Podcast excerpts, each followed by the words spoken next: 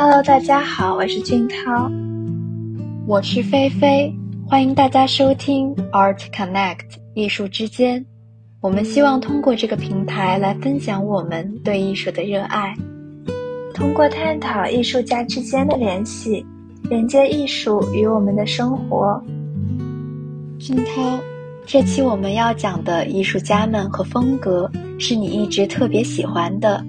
也特别想分享给大家的是吗？是的，我一直都特别喜欢极简的东方古代水墨画，喜欢画家们用白纸黑墨寥寥几笔传递无尽的情感。八大山人可以说是我近期最爱的中国古代画家，他是一位明末清初的艺术家，真实的名字叫朱耷。是明代皇帝朱元璋的儿子朱权的第十代孙。八大山人的祖父、叔父和父亲都是颇有名气的画家。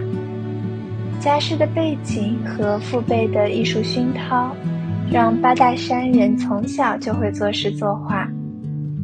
看来，艺术世家的背景对他的艺术创作有很大影响呢。确实。不过，在他十九岁时，这一切美好就都开始破灭了。崇祯十七年，明朝灭亡，八大山人作为明朝的王室，也家破人亡。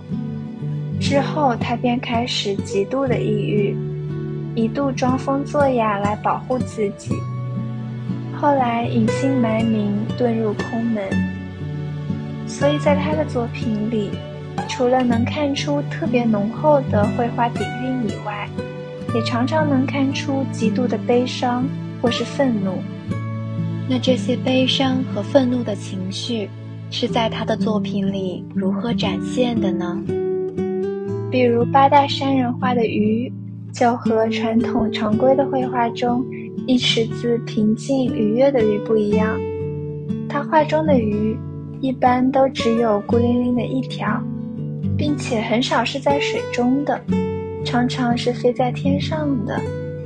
乍一眼看会觉得特别奇怪，却也是非常的有个性。他画的鱼大多都翻着白眼，冷眼看着世间万物，大概这也是他眼中的世界。他作为明朝的后裔，冷眼看着改朝换代。眼中有着无尽的苦楚与不甘。这幅鱼的作品让我想到了八大山人的那幅《孤琴图》。整幅画很是有趣，仅有一只墨色的禽鸟立在画面下方。这只禽鸟单足侧立在画面上，弓着背，缩着颈，也是翻着白眼，一副不屈不挠又傲然不群的模样。画卷左上的款识“鬼朝阳涉世”，其中“涉世”二字并不是一种常规的书款，而是表达了一种诗情隐喻，一种无心的思想。从我找到的资料中可以了解到，《孤琴图》这幅画作，笔法雄健泼辣，笔势朴茂雄伟，墨色淋漓酣畅。既流露出愤世嫉俗之情，又涌动着雄健简朴之气，存在着孤愤的心境和坚毅的个性，又有奇特新颖跟隐喻。《孤琴图》应该是八大山人绘画中的经典诠释了。他艺术创作的不平凡，大概就在这无可增删、恰到好处的构图里。带着丰富而隐晦的诗情隐喻，他的作品往往以象征手法来书写情绪，比如他画中的鱼、鸭、鸟等，都是白眼向天的模样，充满了倔强之气。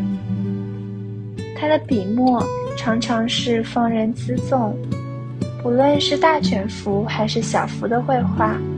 整个结构都不落俗套，并在传统意义上的不完整中求完整。八大山人的画作存有禅宗的空灵与意境，他是禅宗曹洞宗传人，其中鸟道而学，强调的则是空观，如鸟之行空，去留无迹，孤鸿灭没，无影无形。置身佛门有近四十年的历史，即使八大山人晚年离开佛门，思想仍在禅道之间。行鸟道作为曹洞宗的立宗理论，对八大山人有深远影响。是的，八大山人皈依佛道的经历，让他的作品往往富有禅意，也常常带有一些神秘。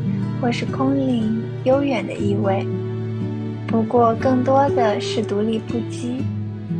比如他的竹石鸳鸯、荷花水鸟，都是完全和寻常的花鸟图不相同的。在八大山人的画作中，画面上往往都是大面积的空白。他非常善于利用空间、驾驭空间，并且发挥空间的效应。这不仅成就了视觉上的形式美，而且也留给观众丰富的想象余地。俊涛八大山人的书法作品也是别具一格，有意夸张某些笔画，如横画有隶书意味的收笔，暗示出他对规范的敏感。他的书法起先受欧阳询的影响很深，随后学董其昌的行草。而后又转入黄庭坚的夸张开阔等，经过多方探索，在追寻魏晋人书法的气质，终于参用了篆书笔法，形成了自己独特的风格。他的字中锋圆润，又婉约多姿，厚重浑成，富有晋人气度。在一六九零年以后。八大山人确立了自己书法创作的个人风格，后人称之为八大体。菲菲，八大山人这种极简水墨画的风格，让我想起了日本的艺术家尾竹竹坡，他堪称是日本绘画中的极简主义者，画作也常常都是删繁就简，以寥寥数笔表现出一片空旷宁静。悠远的意境。他的本名叫做冉吉，出生于日本新舄县，是日本明治至昭和时期的画家。他年幼时就跟着南宗画家替田云石学习绘画，开始以竹坡为号。俊涛，那尾竹竹坡的作品又是什么样的呢？和八大山人的作品相比之下？又有什么特点呢？尾竹竹坡的作品中，我特别喜欢旭日双松。作品里画面大部分都是空白的，只有地面上两棵近乎抽象的松树，和天空上有着几丝云环绕着的红日。比起八大山人的画作，尾竹竹坡的作品色彩更鲜亮。笔触也更加柔和，这大概是因为尾竹竹坡的诗画法，增添了一些画面的朦胧感。还有它的赴约归隐也很有意思，画中也同样用了诗画法。尾竹竹坡在下半张画卷中勾勒出了一个山上的小宅院，画面上方。有一座颜色特别淡的富士山，柔和的笔触让画面看起来更加宁静悠远，也让观众真切地感受到他的画作吸收了中国绘画的基底和日本画的传统。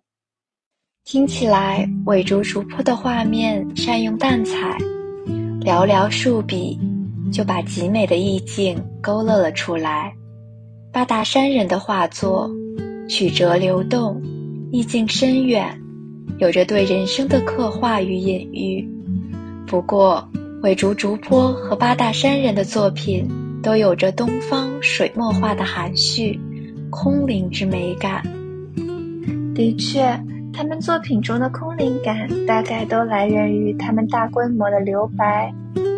这些留白不仅仅让他们画作的结构看起来恰到好处，也给观众增添了更多的想象空间，让观众沉浸到画作中，欣赏之中的美景，想象画作背后的故事娓娓道来。这样的意境确实是极美好的体验，希望大家从两位艺术家的作品中能感受到东方水墨画中的美学。好啦，我们的这期节目到这里就结束了，欢迎大家积极在评论区留下自己的看法，和我们一起讨论。谢谢大家的收听，期待下次再见。